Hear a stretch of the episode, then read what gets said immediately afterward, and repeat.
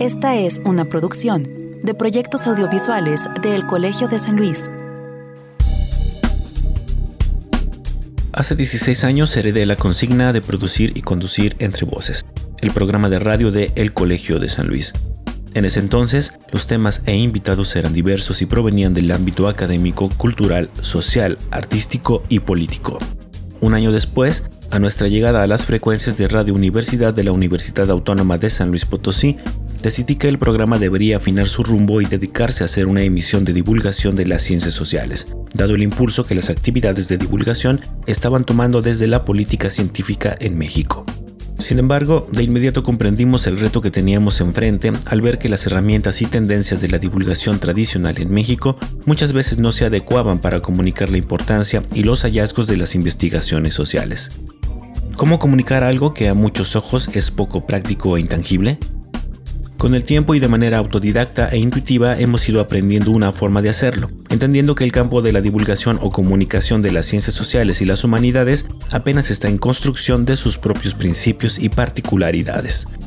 Aunado a esto, la llegada ya desde hace más de una década del boom de lo digital y las redes sociales nos impone otro cambio de chip para poder adecuar nuestros contenidos a estos formatos y lenguajes que de pronto pueden resultar efímeros e insustanciales. ¿Es posible comunicar y divulgar de manera eficiente las ciencias sociales a través de memes y TikToks? Esta pregunta es la que nos llevó a invitar a Sari Benítez del proyecto de divulgación de la historia Historia Chiquita y a Jorge Valente y Aaron López Feldman de las malditas ciencias sociales a reflexionar sobre estos ya no tan nuevos lenguajes y la forma en que los divulgadores podríamos adaptarnos a los mismos en una época donde al parecer la vida transcurre cada vez menos en las calles y sí más en las pantallas. Proyectos audiovisuales del Colegio de San Luis presentan Entre Voces, un espacio de comunicación de las ciencias sociales y las humanidades.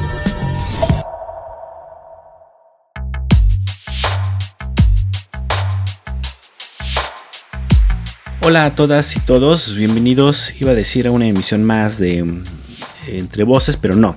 Bienvenidos a una emisión especial esto que es Entre Voces, el espacio de comunicación de las ciencias sociales y las humanidades del Colegio de San Luis.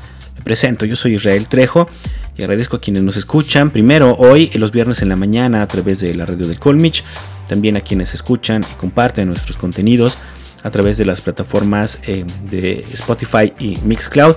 Yo particularmente saludo a nuestros escuchas en las frecuencias de Radio Universidad de la Universidad Autónoma de San Luis Potosí, con quienes estamos cumpliendo precisamente en este mes de agosto 15 años de colaboración, de que nos abrieron las puertas para poder eh, difundir el contenido de las investigaciones sociales y sus aportes que se hacen desde el Colegio de San Luis y evidentemente se lo seguimos agradeciendo enormemente, ¿no? A nombre de todo el Colegio de San Luis. Y precisamente en estos em, festejos que hemos eh, preparado, hemos hecho pues un ejercicio autorreflexivo sobre lo que hemos hecho en estos 15 años y la forma en la que nos hemos ido adaptando pues a nuevos formatos y a nuevos lenguajes, sobre todo con la aparición de las plataformas digitales y redes sociales. Es por eso que como escuchamos en la introducción, Hoy charlaremos con Sari Benítez del proyecto de divulgación de la historia Historia Chiquita y con Aaron eh, López Feldman y Jorge Valente de un proyecto de redes sociales, eh, de infografías y memes que se llama Las Malditas Ciencias Sociales. ¿Es posible comunicar ciencias sociales y humanidades con estos formatos? Precisamente queremos hacer esta reflexión hoy en día en este programa especial. Así es que lo invito a que se quede, pero antes lo invito a que escuchemos un poco sobre pues, la trayectoria de nuestros invitados en esta sección de reseña y después ya daremos inicio a nuestra entrevista.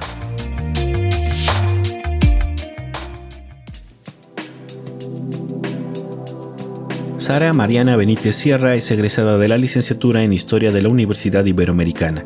Realizó una estancia académica en Leiden University en Países Bajos y actualmente estudia el posgrado en Artes Visuales en la Facultad de Artes y Diseño de la Universidad Nacional Autónoma de México. Trabaja para el proyecto Defensores de la Democracia y es creadora del proyecto de divulgación de la historia Historia Chiquita. En sus tiempos libres ama bordar y coleccionar fotos antiguas al lado de su inseparable perro Gala. Aaron López Feldman es licenciado en antropología por la Universidad de las Américas en Puebla. maestro en comunicación de la ciencia y la cultura, doctor en estudios científicos sociales y profesor del ITESO. Es ganador del 29 Premio Nacional de Cuento Fantástico y de Ciencia Ficción 2013, del Concurso Nacional Universitario de Narrativa Elena Poniatowska 2012 y del 11 Premio Nacional de Cuento Corto José Agustín 2011. Ha publicado en las revistas Crítica, Punto en Línea, Acequias, Traspatio, Replicante y Lado B, así como en las antologías Piezas Cambiantes, Escritores en Puebla frente al siglo XXI y Cuentistas de Tierra Adentro. En 2015 publicó Adán Miniatura de Tierra Adentro y en el 2020 Resentimientos de la Nación, Regionalismo y Separatismo en Monterrey. Es cofundador del proyecto de divulgación crítica Las Malditas Ciencias Sociales. Jorge Valente García Hernández es licenciado en Ciencias y Técnicas de la Comunicación por la Universidad José Vasconcelos en Durango, máster en Tecnologías Digitales Interactivas por la Universidad Complutense de Madrid y maestro en Comunicación de la Ciencia y la Cultura por el Instituto Tecnológico de Estudios Superiores de Occidente, ITESO. Se ha desempeñado como comunicador gráfico y audiovisual en los sectores público, privado y social. Fue miembro del equipo de comunicación y divulgación del Centro de Investigación y Asistencia en Tecnología y Diseño del Estado de Jalisco, CATJ, en el que fue coordinador del proyecto Biotaller a Conciencia, galardonado con el Premio Estatal de Ciencia y Tecnología en 2019. Durante 2017 y 2018 co-coordinó el proyecto La Batalla de las Ciencias, una serie web sonora producida a través del Fondo Nacional para la Cultura y las Artes. Es miembro y cofundador de Las Malditas Ciencias Sociales, proyecto de comunicación, educación y divulgación. Entrevista.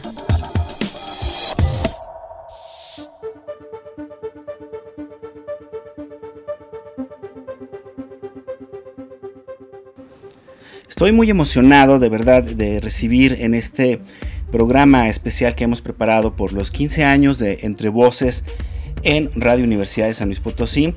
Eh, eh, de recibir, pues, yo les quiero llamar colegas que tienen ya eh, un rato también dedicándose a esto de la divulgación de las ciencias sociales y de la historia.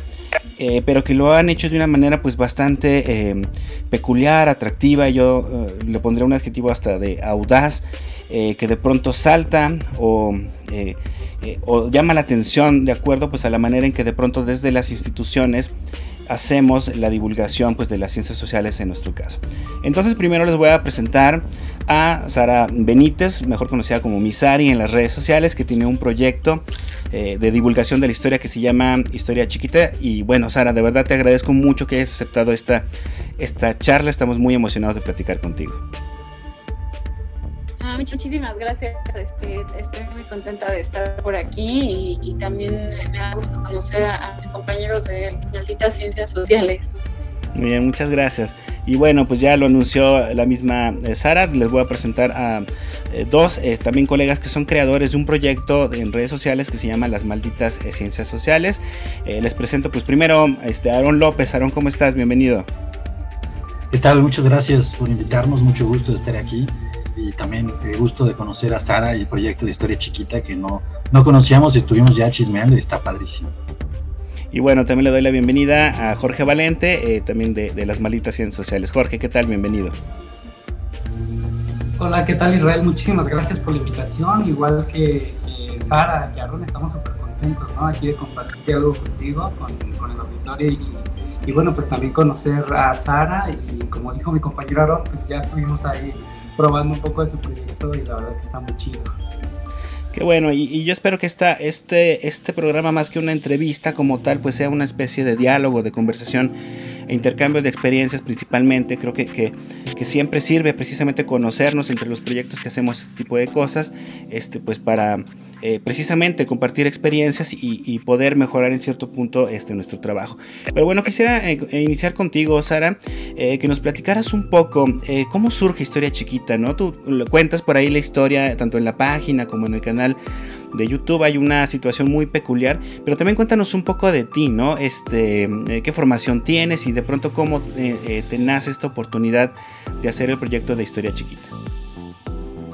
Ah, pues eh, Historia Chiquita eh, comenzó en 2018, eh, primero porque me había graduado en el año del 2017 de la carrera Eh, y obviamente como, como toda persona que estudia una ciencia social, como que se enfrenta al desempleo y, y venir de 8.000 trabajos y chillar de por qué no estudié una ingeniería, Dios mío, porque nadie me da trabajo.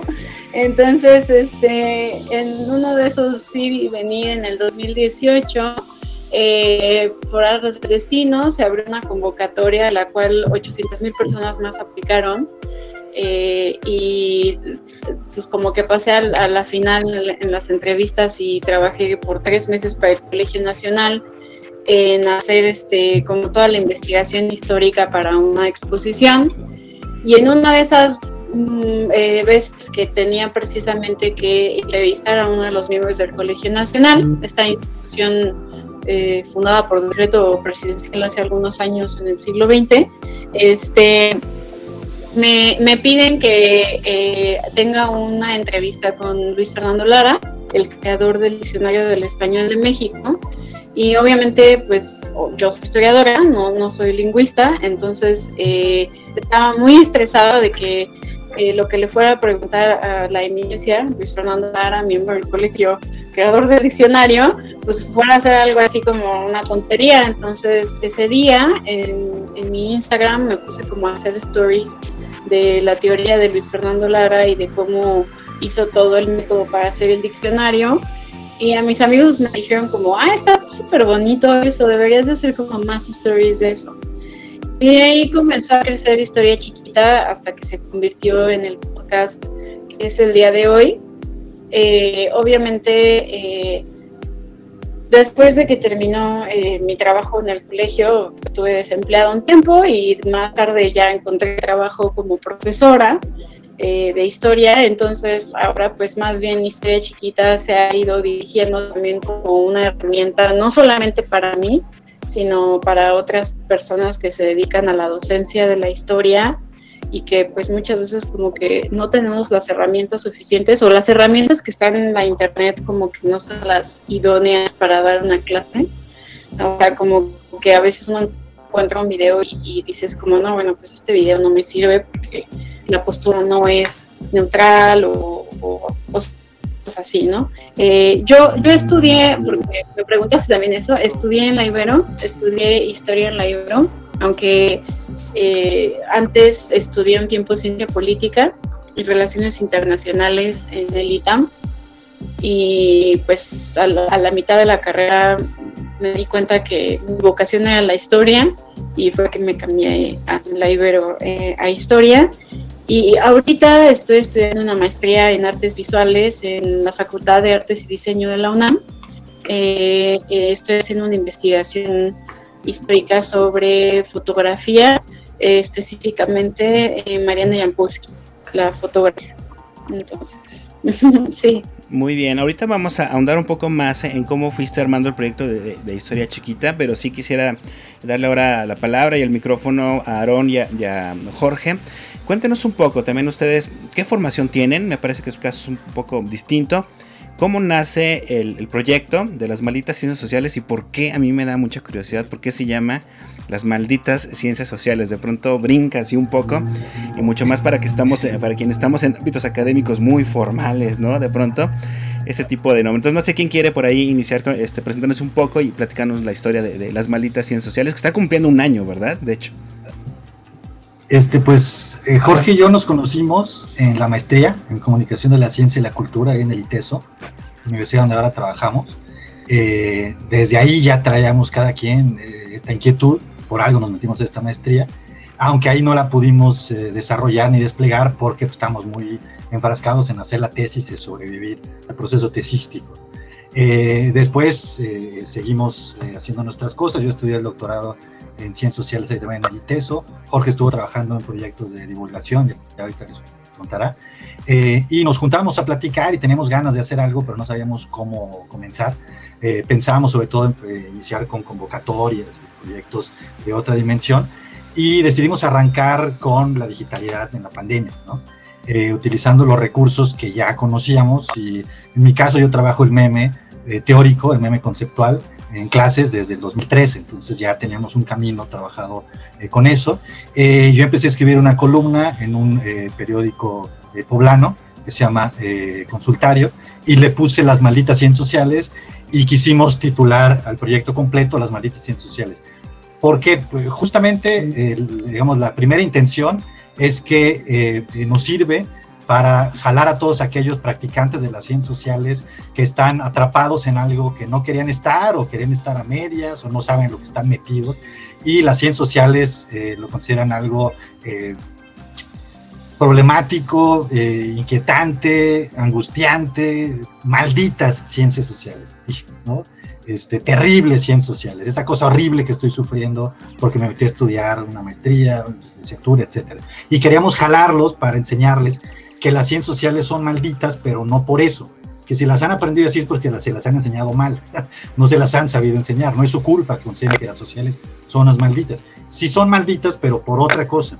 Y esa otra cosa tiene que ser que son malditas porque son desterradas del terreno de lo divino, de las consagradas, que son las ciencias naturales. Es decir, la historia de las ciencias sociales es la historia del destierro, ¿no? la historia de la herencia eh, que nos ha llevado a la maldición porque siempre somos el otro de las ciencias naturales.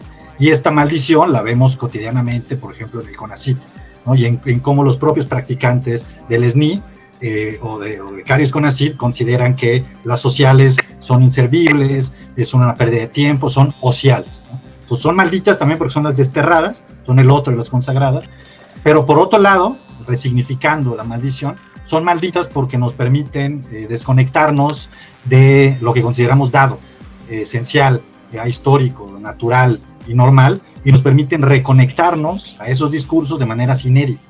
Entonces, las malditas, eh, eh, las sociales son malditas porque nos hacen dudar de lo que cotidianamente no dudamos.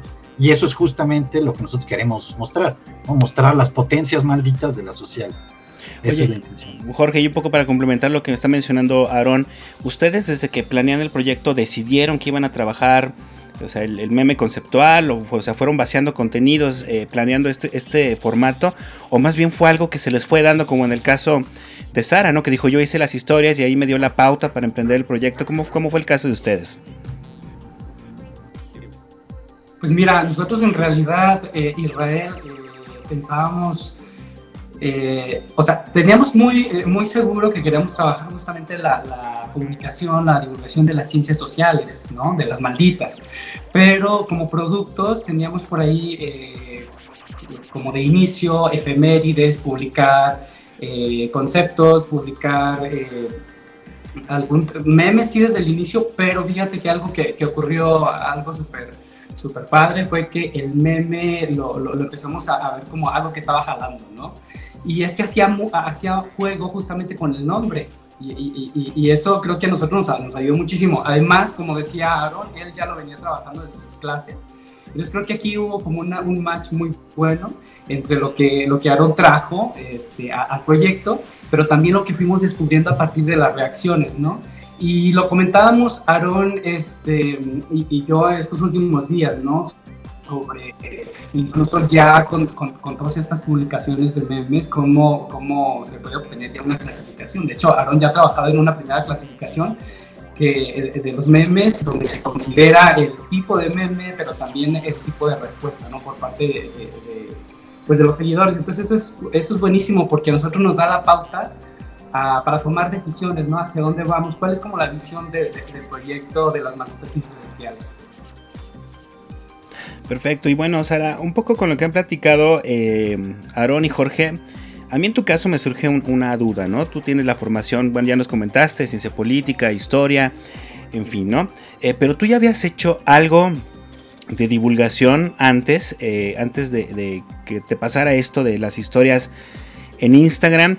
Y, si la habías hecho, digamos, es lo que haces justo ahora era ya como tu idea de cómo debería hacerse la divulgación o tenías tal vez otro, otro, otra concepción este, eh, antes de, lo que tenía que hacer la divulgación de la historia?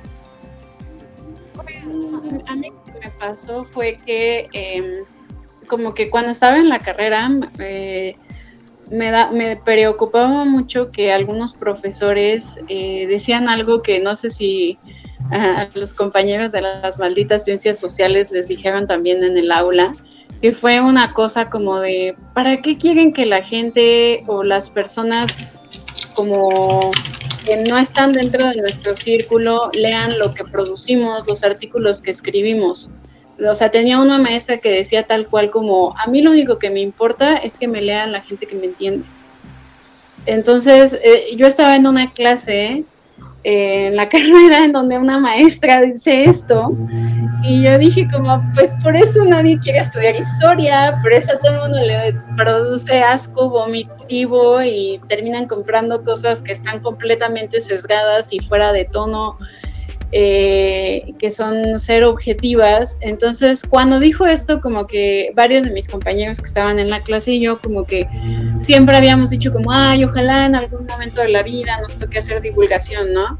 Pero como que nuestro sueño de hacer divulgación cuando uno está en la carrera es que casi, casi uno salga y así como, hola, soy eh, Warner Brothers, te contrato para hacer una película, ¿no?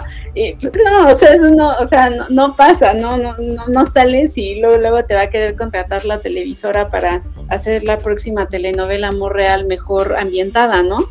Entonces, eh, fue, fue un poco esto que me pasó en la carrera cuando comencé como a preocuparme por ello y en realidad eh, con mi familia hacía muchos juegos eh, de trivias en Facebook, en o sea, cuando estaba en la carrera de que hacía preguntas y jugaba con ellos en Facebook. Entonces, cuando salí de la carrera y comencé a esto, la verdad es que yo soy una ávida consumidora de memes. De hecho, a, las malditas ciencias sociales los sigo desde hace un buen, porque me gusta lo que comparten. Entonces, este, pues era una ávida seguidora de las redes sociales en general y de los de consumidora de memes. Y un tiempo trabajé también en una eh, agencia de publicidad que se dedicaba a cuestiones de comunicación, pero como especializadas en cuestiones de organizaciones no gubernamentales. La llama Fósforo, pero le llevaba como cosas, pues a propuestas cívicas, Sinatra o R3D, como todas estas organizaciones eh, de la sociedad civil. Y ahí aprendí mucho sobre manejo de redes sociales. Eh, y justamente cuando estuve ahí fue cuando comencé a hacer historia chiquita, o sea, era como mi historia chiquita. Y de hecho, como que ahí había varios compañeros que eran communities yo les decía, es que ¿cómo haces esto? Y me decía, ah, pues mira, se etiqueta así, o sea, hace esto, o sea, como que me enseñaban más cosas que pues, yo no sabía, más que un usuario normal de Facebook, Twitter, Instagram, ¿no?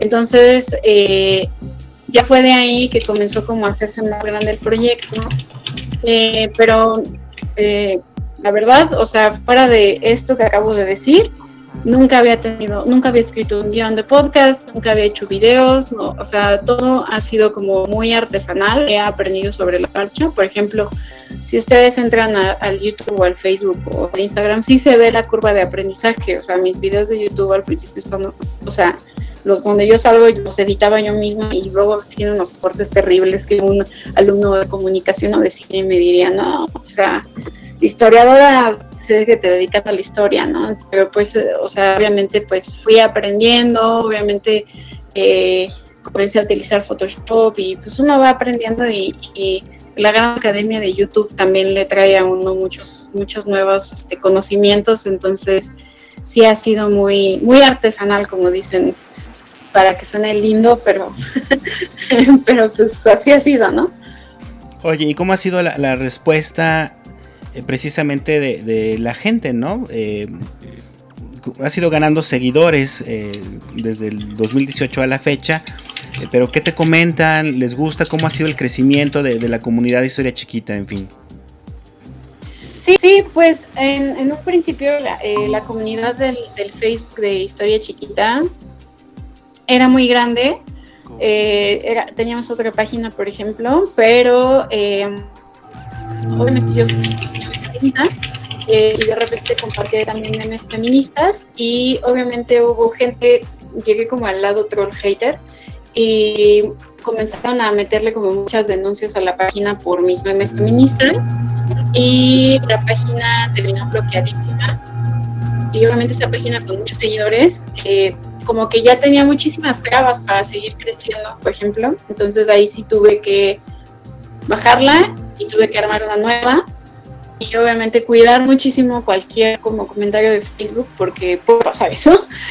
y, y, por el lado de Instagram, pues ahí sí no he tenido ningún problema. Eh, pero tengo, o sea, hablando de la comunidad, sí son más mujeres las que me siguen. Y creo que tiene que ver con los colores, porque yo soy rosa, porque me gusta el rosa, como pueden ver. Este, en mi fondo, que está lleno de cosas rosas, de así me gusta mucho el color rosa. Entonces, eh, me siguen mucho mujeres en Instagram, en Twitter, en Facebook. Entonces, no, no son tanto los hombres los que llegan a, mi lado. Eh, no sé si tiene que ver por el color. Eh, y, muchas veces la comunidad como que, que, lleva mucho tiempo siguiendo como que ya así se animan a donar el patrón. Tampoco tenemos muchos mecenas, no son muchos, somos poquitos, somos como 15 personas, pero son 15 personas que ya apoyan el Patreon. Y la mayoría como que les gusta mucho el podcast y están eh, constantemente pendientes de, de cuándo va a salir nuevo podcast. Y, ha sido un poco más difícil eh, como traer de este lado al, público varonil. Eh, porque hubo una época que sí teníamos un público varonil bastante amplio, pero era porque la cuenta en un principio era personal, era mi cuenta de Instagram personal, pero en el momento en el que se convirtió en una cuenta de historia nada más y ya no salía yo tanto, eh, pues me dejaron de seguir los hombres, ¿no? O sea, como que ya eran más mujeres, porque ni mis fotos, ni, pues no, porque ya dejó de ser mi, mi cuenta personal. ¿No? Entonces, eh, pero en general eh, hay, una comunidad como muy linda, muy feminista, muy abierta y cuando llega como comunidad, o sea, cuando llega gente de este lado que les gusta la historia, pero de la forma nostálgica, eh, medio fachosa, y de repente comparto algo de feminismo, inmediatamente se van, ¿no? Entonces, es una forma tal vez de limpiar, pero sirve. sí. Muy bien, oye, y qué bueno que mencionas ahorita lo de lo de Patreon porque eso nos va a dar pie a entrar en el segundo bloque de la charla, pues a cuestiones ya más este eh, densas del tema de la divulgación, de las ciencias sociales en general.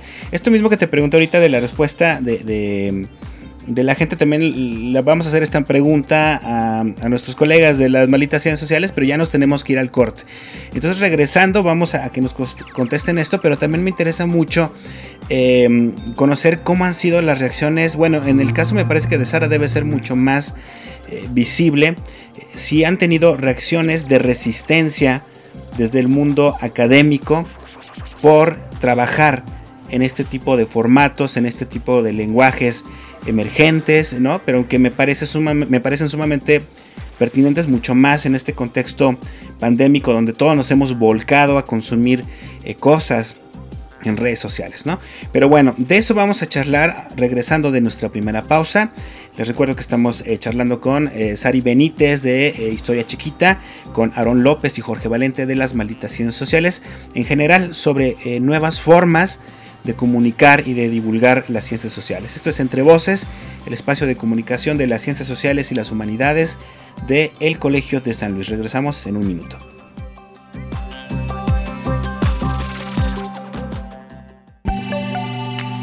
Estás escuchando Entre Voces, el programa de radio de Colegio de San Luis.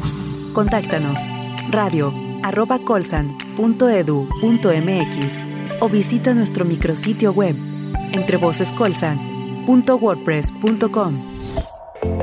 Entre Voces, el programa de radio del Colegio de San Luis, nace bajo la idea del historiador Sergio Cañedo. La embajadora fue en Santa Medina y el productor Juan Carlos Ortiz en el año de 1999. Ellos tuvieron el proyecto a su cargo algunas emisiones para después cederlo al periodista Jorge Ramírez Pardo.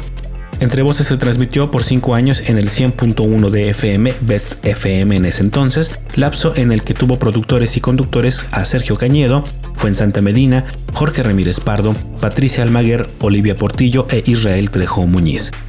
A principios del 2006, Entre Voces deja de transmitirse en el 100.1 y se acude a Radio Universidad de la Universidad Autónoma de San Luis Potosí para presentar el proyecto. Su directora en aquel entonces, Leticia Zavala, aprueba que se transmita por su frecuencia de FM. El 12 de agosto del 2006, Entre Voces inicia sus transmisiones en el 88.5 de FM XHUSP en el horario de miércoles a las 9.30 de la noche. Después de transitar en diferentes horarios, en 2010 se le asigna el horario de los jueves a las 17 horas, mismo que sigue vigente hasta la fecha.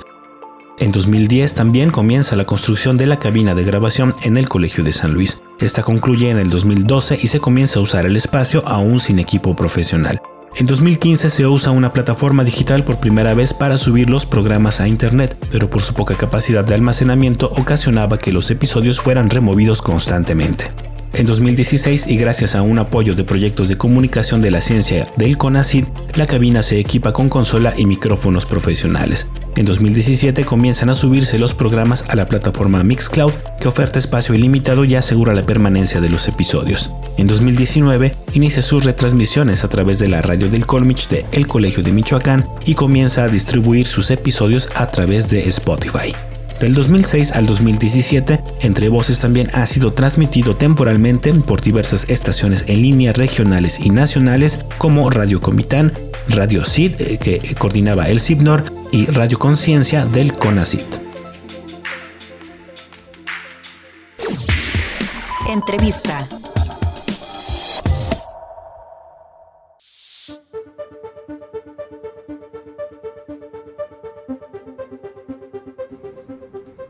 Estamos de regreso en Entre Voces, el espacio de comunicación de las ciencias sociales y las humanidades del Colegio de San Luis.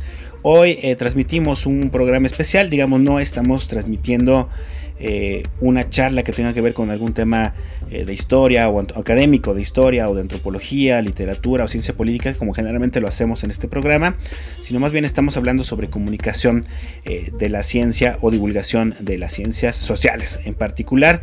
mi nombre es Israel Trejo, saludo nuevamente a todas las personas que nos escuchan los jueves por la tarde a través de las dos frecuencias de Radio Universidad en San Luis Potosí y también en la ciudad de Matehuala, San Luis Potosí. También gracias a la gente que nos escucha en la retransmisión que tenemos en la radio del Colmich, estación en línea del Colegio de Michoacán, que también es un centro eh, público de investigación del CONACIT, dedicado a las ciencias sociales y a las humanidades. Y gracias, evidentemente, a quienes eh, escuchan y nos ayudan a compartir estas entrevistas ya en versión en línea que tenemos en las plataformas Mixcloud y Spotify ya desde hace un ratito. Muchas gracias a todos ustedes. Tengo como invitados y como invitada a Sara Benítez de la eh, Historia Chiquita. Historia Chiquita se llama su proyecto de divulgación de la historia. Y también nos acompañan por acá Aaron López y Jorge Valente. un proyecto que a mí de verdad me gusta mucho, que me saca bastantes este, risas cada que lo visito, que es las malditas ciencias sociales. Eh, precisamente por eh, lo que hacen, que son como memes conceptuales. pero bueno, un poco partiendo de esto que acabo de mencionar, eh, no sé, Jorge, si tú me quisieras contar un poco. ¿Cómo ha sido? Primero, ¿quién es su público? ¿no? ¿Quién, quién es la gente que lo sigue? ¿Quiénes son sus seguidores? Eh, porque yo sí me doy cuenta de que de pronto, eh, si uno ve los memes, si uno no tiene una referencia previa sobre teorías sociales, este tipo de cosas, será complicado que tal vez agarre el hilo, ¿no? de los memes. Entonces cuéntanos un poco cómo, cómo planearon todo esto, quién es eh, eh, el público objetivo y cuál ha sido la respuesta precisamente de este público. Pues mira, nosotros Israel eh, pensamos de inicio que este era un proyecto, lo que teníamos claro es que queríamos hacer comunicación, divulgación de las ciencias sociales. Habíamos visto esta, esta, caren, esta carencia tanto en, las instituciones donde nosotros estábamos trabajando, participando de alguna otra manera, ¿no?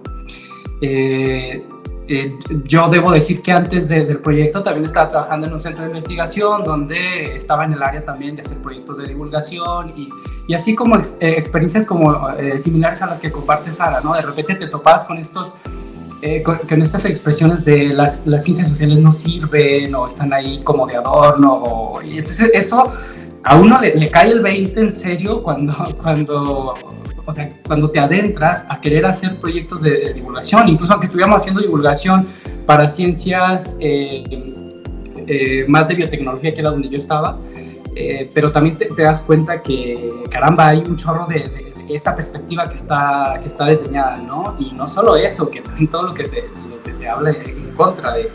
Entonces, bueno, nosotros pensando en, en todo esto, ya reflexionando junto con Aaron, vimos que eh, teníamos esta claridad de querer hacer comunicación, divulgación de las ciencias sociales para los practicantes, ¿no? Y, en un segundo momento, pues sí quisiéramos llegar a un, público más, más, más, general, pero sí tendríamos que cerrar de inicio, ¿no? Para ir abriendo, como, o sea, cerrar el público para ir abriendo camino, ¿no? Creo que también este primer año, esta primera experiencia nos, nos ha dejado mucho eh, aprendizaje. Nuestro público eh, se fue como concentrando en practicantes, sobre todo eh, estudiantes que están en cualquiera de, los campos, de los campos de las ciencias sociales, profesores, porque algo que detectamos y, siempre lo estamos comentando Aaron y yo es eh, esta, esta carencia referente, ¿no? Desde dónde, como por, dónde entrar, ¿no? Para poder este, llevarlo al aula, llevarlo al proyecto de investigación, que cada quien hacia sus propias necesidades. Entonces, eh, por un lado están los practicantes que, incluso de repente en algunas publicaciones más este, de identidad nosotros les llamamos también como, como, pues como malditos. Aquí todos somos malditos, tenemos que maldecir para poder reflexionar al respecto, ¿no? Eh, nada menos tu, eh, tu primera pregunta, pues que era ¿por qué? ¿Por qué malditos? ¿no? Y ya con lo que, con lo que propone creo que que nos coloca como en este punto de partida de por qué estamos maldiciendo todo. Entonces, eh, creo que eso también rompe con inercia, rompe con, con las formas dadas. Y, bueno, en segundo lugar, eh, donde ya con las métricas de lo que por lo menos hemos eh, revisado en, las redes es que nuestro público por el momento se está concentrando en, en jóvenes de entre de entre 22, 35 años, más o menos es el rango eh, donde está la mayor concentración, aunque de repente también con, eh, lo que es que nosotros de repente comentamos, ¿no? Los comentarios, reacciones, las métricas, y, bueno, pues también está muy padre, eh, nada menos en, el curso, que igual Aaron más adelante va a hablar un poco del curso que se impartió primero de las malditas ciencias sociales, pues el público era, era, era diverso, ¿no? Iba incluso más allá de este rango de edades. Entonces, bueno, creo que, que trabajar en, producciones para redes sociales también es como muy cambiante, ¿no? Y de repente te, saca estas sorpresas eh, entre comentarios, entre quién se inscribe a un curso, entre quién te pide un calendario, ¿no? Entonces creo que, que ha sido muy bueno, pero pero eh, también lo tomamos con seriedad esto de, si vamos a seguir haciendo una pieza, si vamos a seguir haciendo un proyecto como a, más largo aliento, pues sí considerar este eh, públicos. Pero nuestro deseo también es llegar eh, a un público, pues yo creo que como todos, incluso como Sara, ¿no? De llegar a, públicos más generales, justamente para romper con, con esta, esta, estos prejuicios, ¿no? Que se tienen sobre las ciencias sociales. Y, en este mismo sentido, Aaron, de, lo que, de los prejuicios que menciona Jorge, generalmente cuando uno se enfrenta a estos o está enfrente de uno de estos grandes divulgadores de la ciencia, está esta idea de que debe quedar siempre un proceso de apropiación del conocimiento científico cuando haces una labor de divulgación, ¿no? Ustedes han recibido críticas tal vez en el sentido, y ahorita le preguntamos lo mismo a Sara, de que tal vez este tipo de formatos no complementan o no cumplen con esta función de apropiación social del conocimiento? Tu micro está apagado. Ya. Eh, sí, ya, sí, típico. Este, en críticas directas, no que yo sepa. No sé si Jorge le ha tocado, a mí no. Lo que sí es desdén hacia el meme como tal, ¿no? Y, ese es un problema grave. Eh, es decir, eh, el meme es el gran animal de la digitalidad y como gran animal de la digitalidad, pues es visto como algo inocuo, eh, poco relevante, a que cualquiera puede acceder, etc. Entonces, más que un ataque directo, es cierto desdén. Diciendo, bueno, a ver, estos recursos no deben ser utilizados para asuntos tan serios. Pero justamente es parte de lo que nosotros estamos contrarrestando. O sea, hemos empezado a trabajar con algo que llamamos el meme infografía, memegrafía, que justamente trata de trabajar con toda la lógica de la infografía y este asunto más eh, didáctico, eh, junto con el recurso lúdico del meme, y la verdad es que han funcionado muy chingón, o sea, la respuesta que hemos tenido es mucho mejor de lo que nosotros esperábamos, pero muchísimo mejor. Eh, lo que es que no siempre es fácil articular meme con infografía, pero estamos encontrando nuevos animales en este animal eh, que está ahí tan mal visto. Entonces, creo que en parte tiene que ver con este asunto de la academia que le cuesta muchísimo trabajo adaptarse a los nuevos lenguajes, y es algo histórico. Y es interesante en el término del meme porque el meme como objeto de estudio desde la Academia en Ciencias Sociales se está utilizando muchísimo, pero un chorro. cada vez hay más investigación sobre el meme. Sin embargo, esos propios investigadores no suelen utilizar el meme en sus clases o para comunicar sus resultados. Se queda, como objeto de estudio está muy bien, pero para aplicarlo para mis alumnos o para mis clases o para mis investigaciones, ahí sí no le entro. Justamente nosotros lo que queremos trabajar es con regresarle a la academia la tipología que nosotros estamos encontrando en los memes que hacemos junto con los practicantes. La tipología que hoy tenemos, estamos trabajando no la teníamos previamente hecha. Nosotros trabajamos con los memes, con lo que tenemos infuso, lo que hemos conocido, lo que funcionaba en clases, y ahora con lo que ha funcionado con los malditos, estamos trabajando esta tipología que después regresaremos en forma de, texto académico y también texto de divulgación. Es decir, regresar a la academia y mostrarle que podemos trabajar con estos otros lenguajes, que de eso se trata. ¿no? Jorge y yo estamos en este eh, eh, contexto en el que interesan mucho las cosas que tengan que ver con divulgación y comunicación de las ciencias sociales, de la ciencia en general pero sigue todavía anclado a eh, eh, formatos y lenguajes, eh, no quiero decir antiguos, pero sí previos a la digitalidad, que siguen funcionando, pero que tienen que adaptarse. Es decir, no podemos hoy pensar poner en común las ciencias sociales si no pasan a través de la digitalidad. creo que creo que por ahí va el asunto. Claro, y Sara, misma, misma pregunta o mismo tema, ¿no? Resistencias, eh, formatos. Tú, tienes, manejas varios formatos, manejas el podcast, el video YouTube, eh, manejas el meme. Y últimamente, digo, todos estos de por sí ya los manejas en duraciones cortas, ¿no? Los, tus podcasts son 10 minutos, 7 minutos, etc. Pero últimamente yo he visto que te has trepado también al asunto de los TikToks. Y ahí son 30 segundos, ¿no? O sea, es un, formato y un lenguaje súper concreto, muy inmediato.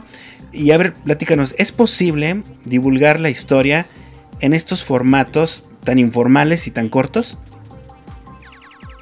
Pues, yo creo que sí, y tenemos que subirnos al mundo del reel y del TikTok, porque eh, me preocupa muchísimo que TikTok y los reels tienen un universo de, gente que está promoviendo cosas horribles, así, o sea, pareciera que soy una viejita diciendo esto, pero de verdad que, o sea, TikTok es un mundo muy oscuro si uno llega al mundo de la divulgación, porque como uno puede encontrar una persona fantástica que te va a platicar de hongos y biología y cosas así, también va a haber una persona fantástica que hablará de historia o de ciencias sociales y va a haber una persona que va a hablar de ciencias sociales y va a hacer apología y revisionismo histórico eh, rampante y creo que es súper importante como llegar ahí. Entonces, sí se puede, pero sí hay que tener una capacidad de síntesis este súper grande y también como estar familiarizado un tiempo en ese lugar.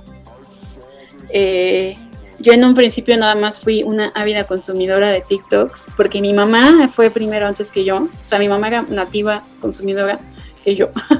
Eh, mi mamá los veía porque muchas artistas de su edad estaban en TikTok, entonces ella fue la que comenzó y yo le entré después. Y, y la verdad es que mm, creo que sí se puede, pero sí es como, o sea, sí tienes que dominar cómo es la interfaz tal cual, porque no es tan fácil, o sea, no, eh, sí, sí tienes que tomarte un tiempo para aprenderlo.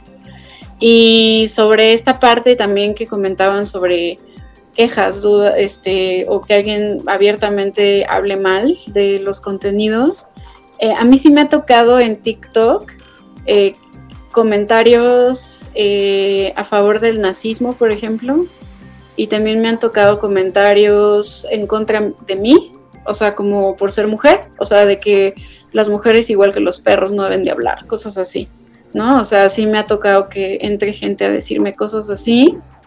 Eh, y en, Twitter, no, eh, eh, no me ha pasado, o, o, más bien ya lo tengo un poco, tiene la opción de silenciar, entonces como que hay veces que me han dicho y no los he visto. Eh, pero sí me ha tocado que haya gente que se meta a mi red personal para molestarme, o sea, como por ser la creadora de historia chiquita, eh, como que me molestan con mi imagen, ¿no? O sea, como cosas así. Pero no tanto sobre el contenido, sino porque soy mujer. Sí, ahí, es otro, otro elemento que, me parece puede jugar en tu contra, pero que vuelve también eh, mucho más valioso el trabajo que haces. Se nos está acabando el tiempo y para mí es una verdadera pena porque eh, de verdad, eh, a mí me encantaría seguir platicando con ustedes acerca de cuestiones pues más metodológicas, por ejemplo, de la divulgación y de la comunicación de la ciencia. Sería fantástico, aunque creo que tal vez eh, sí podría plantear una pregunta para los dos. En el caso de, los malditos, así les voy a decir ya, este, sí pediría que solo uno contestara por cuestiones de tiempo, pero un poco la, la pregunta es, y es donde va la autocrítica, por ejemplo, de lo que yo hago, por ejemplo, en el Colegio de San Luis. ¿Deberían la academia formal o las instituciones atender a este cambio que ya no diría que es inminente, sino que ya sucedió, generacional de consumo este, de cuestiones audiovisuales, aunque en este caso que ya nos fuimos a lo digital, deberíamos asumir este cambio para tener mejores resultados para comunicar la ciencia. No sé primero, Aaron o Jorge, quién quisiera contestar. Aaron. Aaron, ven. Sí, claro, yo creo que si la academia quiere dejar de mirarse el ombligo, eh, tiene que eh, responder a los lenguajes de la época, así de sencillo, o sea, no se trata de, no es un asunto opcional, no es de querer o no ver, sino que tienes que responder al lenguaje época. Ahora, que lo vaya a hacer, yo no creo que lo vaya a hacer muy pronto, la academia también es un elefante que camina lentamente y con además con dinámicas que no permiten eh, que haya una retroalimentación en términos de utilizar este tipo de recursos. La academia está, tan obsesionado con conseguir puntos este, para legitimarte que difícilmente podrás explorar esas otras cosas. Pero eh, lo va a terminar haciendo porque la digitalidad está devorando a todo lo demás en, términos y no, siempre tan positivos. Entonces, eh, yo creo que lo va a terminar haciendo. O sea, si queremos ver a nuestra época, tenemos que responder a eso. Sara, misma, misma pregunta, ¿no? Este, ¿Tú invitarías a, tus colegas eh, que trabajan tal vez de una manera mucho más eh, formal y seria, lo voy a poner entre comillas, este, a que exploren estos, estos formatos? Porque me parece que, en términos de alcance eh, sí tiene mucho más impacto atender a estos nuevos formatos y lenguajes, ¿no? Sí, creo que, creo que es fundamental salirnos también de esta idea de que para qué queremos que nos lean otras personas, eh, para que la gente pueda entender por qué eh, todas estas ciencias sociales son importantes en el día a día de las personas. y creo que sí tenemos que abrir, abrirnos dentro de la academia a, utilizar estas herramientas que además como que cada día como que antes a un profesor le decían vamos a hacer un video y el profesor así como es que yo no sé editar, yo no sé hacer nada y ahora hay herramientas que lo hacen tan fácil que ya no es tan difícil hacer un video para TikTok o un video para mm, algo mm, pequeño, ¿no? Y creo que además eso hace que los chicos que están tanto en la maestría, universidad o nivel preparatoria o secundaria, pues se van a interesar más, ¿no? Porque como la academia critica eh, este mundo del influencer, pero tampoco le entramos para que haya nueva, eh, eh, ¿cómo se dice?, oferta, ¿no? En ese mismo mundo. Entonces creo que es bastante importante. Muy bien, y pues bueno, ya vamos a cerrar la, entrevista, pero de verdad no, creo que no podemos cerrarla sin que también inviten a, la gente que nos escucha, pues a que los conozca. Digo, en caso de que no los conozcan, entonces no sé, Sara, si quieres aprovechar que tienes abierto el micrófono para comentarnos pues todas tus redes sociales y todas las plataformas donde está el proyecto de, Historia Chiquita. Invitar, ¿no? A la gente a que lo conozca. Sí, eh, pueden seguirnos en Instagram como Historia Chiquita, en Twitter como Historia Chiqui, en TikTok como Historia Chiquita y también pueden encontrar el canal de YouTube que es Historia Chiquita y tenemos un podcast que está disponible en todas las plataformas de streaming como Google Podcast, Comcast, Amazon Podcast, Spotify y bueno, pues como Historia Chiquita también. Muy bien, muchas gracias. Y Jorge, si quieres también mencionar las redes sociales de las malditas ciencias sociales, por favor. Sí, a las malditas ciencias sociales pues nos encuentran en Facebook, en arroba las malditas ciencias sociales y en Instagram arroba sociales. Perfecto, y pues bueno, no me resta más que agradecerles por su tiempo, de verdad. Eh, yo quiero pensar que esta entrevista servirá precisamente para, para quitarle ese, eh, esa inquietud a algunos investigadores o esa, esas resistencias de algunos investigadores o académicos de explorar estas otras formas de comunicar las ciencias sociales o de divulgar las ciencias sociales. Me parece que ustedes eh, son un gran ejemplo eh, de que se puede lograr y, que como desearon es necesario, ya es pertinente hacerlo porque ya estamos completamente inmersos en esta vida eh, digital. Este, más desde que estamos todos encerrados en casa por la pandemia.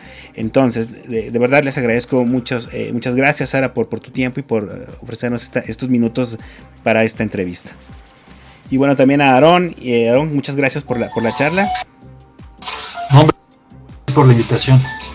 Y Jorge, también te agradezco mucho que, que hayas aceptado esta conversación. Y bueno, entonces yo no me queda más que despedirme eh, y agradecerles a todos nuestros radioescuchas y a invitarlos a que eh, nos sigan a partir de la semana que entra en un episodio más de esto que es Entre Voces, el espacio de comunicación de las ciencias sociales y las humanidades del Colegio de San Luis. Buenas tardes y hasta luego.